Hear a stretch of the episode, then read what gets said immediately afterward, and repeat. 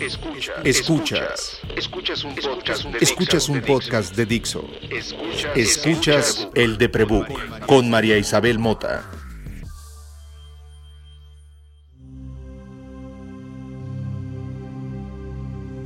Hola, soy María. No vengo tan seguido como quisiera, pero vine. Tengo muchas rutinas y entre ellas busco, procuro apaciguar a la agorafobia saliendo a caminar temprano en la mañana. Me despierto muy temprano. Bueno, muy temprano para mucha gente, pero en realidad no es tan temprano, son las cinco y media.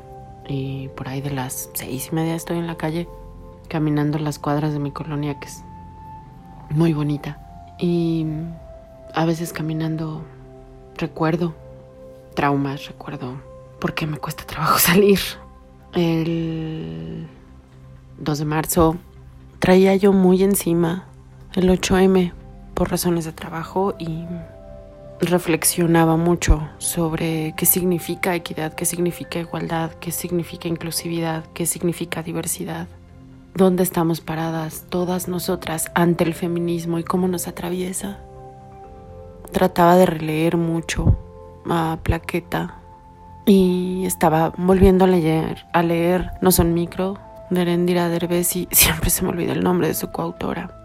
Mm, aprender sobre feminismo me hizo reconocer muchos episodios de mi vida en donde no entendía cómo el machismo había pasado por encima de mí. El 2 de marzo salí a caminar y me acordé de algo y entendí. En medio de la rigidez de mi cuerpo, pude recordar con flexibilidad un recuerdo de abuso sexual y saqué el teléfono y como hacía antes de que existiera el podcast me grabé y se lo mandé a Vero y aquí se los dejamos. Si es verdad que todas las cosas pasan por algo, acabo de entender por qué sufrí abuso sexual en una ocasión en específico. Les cuento, mi madre estaba tomando millones de cursos sobre desarrollo humano y además de estudiar dijeron teología en la Ibero y teología en, en la Salle y filosofía en el claustro y cursos de mil cosas por todos lados, un día decidió que quería estudiar Reiki y quería estudiar eh, cómo dar masaje curativo y estudió eso. Yo tenía 16 años y quiso que fuéramos juntas. Fuimos juntas. Pagó una cantidad allí importante de dinero porque fuéramos juntas. El curso eh, implicaba que un maestro que vivía en otro país, me parece que en Estados Unidos, y que venía con dos mujeres, más las alumnas y alumnos agregados al taller, tomáramos y recibi diéramos y recibiéramos masajes unos sobre otros para entender la técnica. Este hombre habrá tenido unos 50 años, no sé, la edad de mi mamá. A mí me daba una sensación como que medio se coqueteaban también. Eh, tomé cuatro o cinco sesiones y en las cada, o sea, clases y cada vez que había una nueva clase, los acercamientos a mi puerta Perdón que esté satirizándolo, pero supongo que no puedo contarlo todavía realmente. Se volvían cada vez más sexuales y de repente sus manos estaban en lugares innecesarios. Siempre por debajo de una toalla, siempre con más personas viéndome. Un buen día eso pasó a lo que los abogados describirían como tocamientos inapropiados y de carácter sexual, que hoy sabemos constituyen abuso sexual. No hice nada, nadie hizo nada, nadie hizo nada. Y simple y sencillamente lo dejé ir. Tengo 44 años. No es la única vez que han abusado sexualmente de mí. No es la única vez que han abusado sexualmente de mí en frente de otras personas y nadie ha hecho nada. No es la única vez que me he sentido abusada sin que yo no haga nada por mí que mi entorno no meta las manos por mí. Te vuelves dura, te da miedo todo. Cuando me dan ataques de pánico, mi cuerpo se pone rígido y no me puedo mover. Empiezo en la mandíbula, a un punto en que mi salud mental es no precaria, ridícula. Y con lo que amo comer. los brazos me duelen siempre, siempre los tengo rígidos, la espalda igual. Hay un dolor crónico permanente entre el cráneo y el pie. la rigidez. Ese hijo de puta que me metió mano enfrente de un montón de mujeres y hombres y lo justificó con una filosofía barata de amor libre y le ofreció a mi madre que yo me fuera a vivir a su rancho con sus otras mujeres. Uh, dijo una cosa que he practicado toda mi vida. Decía que No puede haber robles en la playa, porque en la playa hay huracanes y es parte de la vida del mar.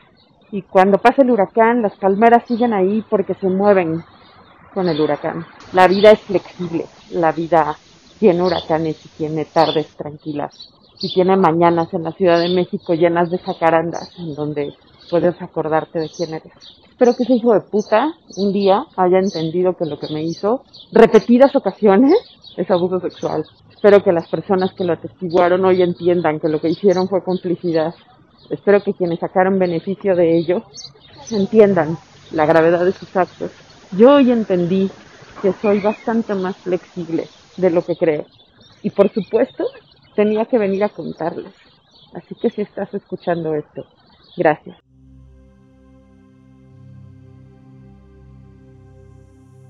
Gracias por escucharme. Se me había olvidado lo bonito que se siente decir gracias cada vez que cierro el capítulo. No han sido tiempos fáciles los últimos meses y he descuidado mi, mi trabajo aquí. Le digo trabajo porque toma tiempo hacerlo, pensarlo, diseñarlo, crearlo, producirlo, planearlo.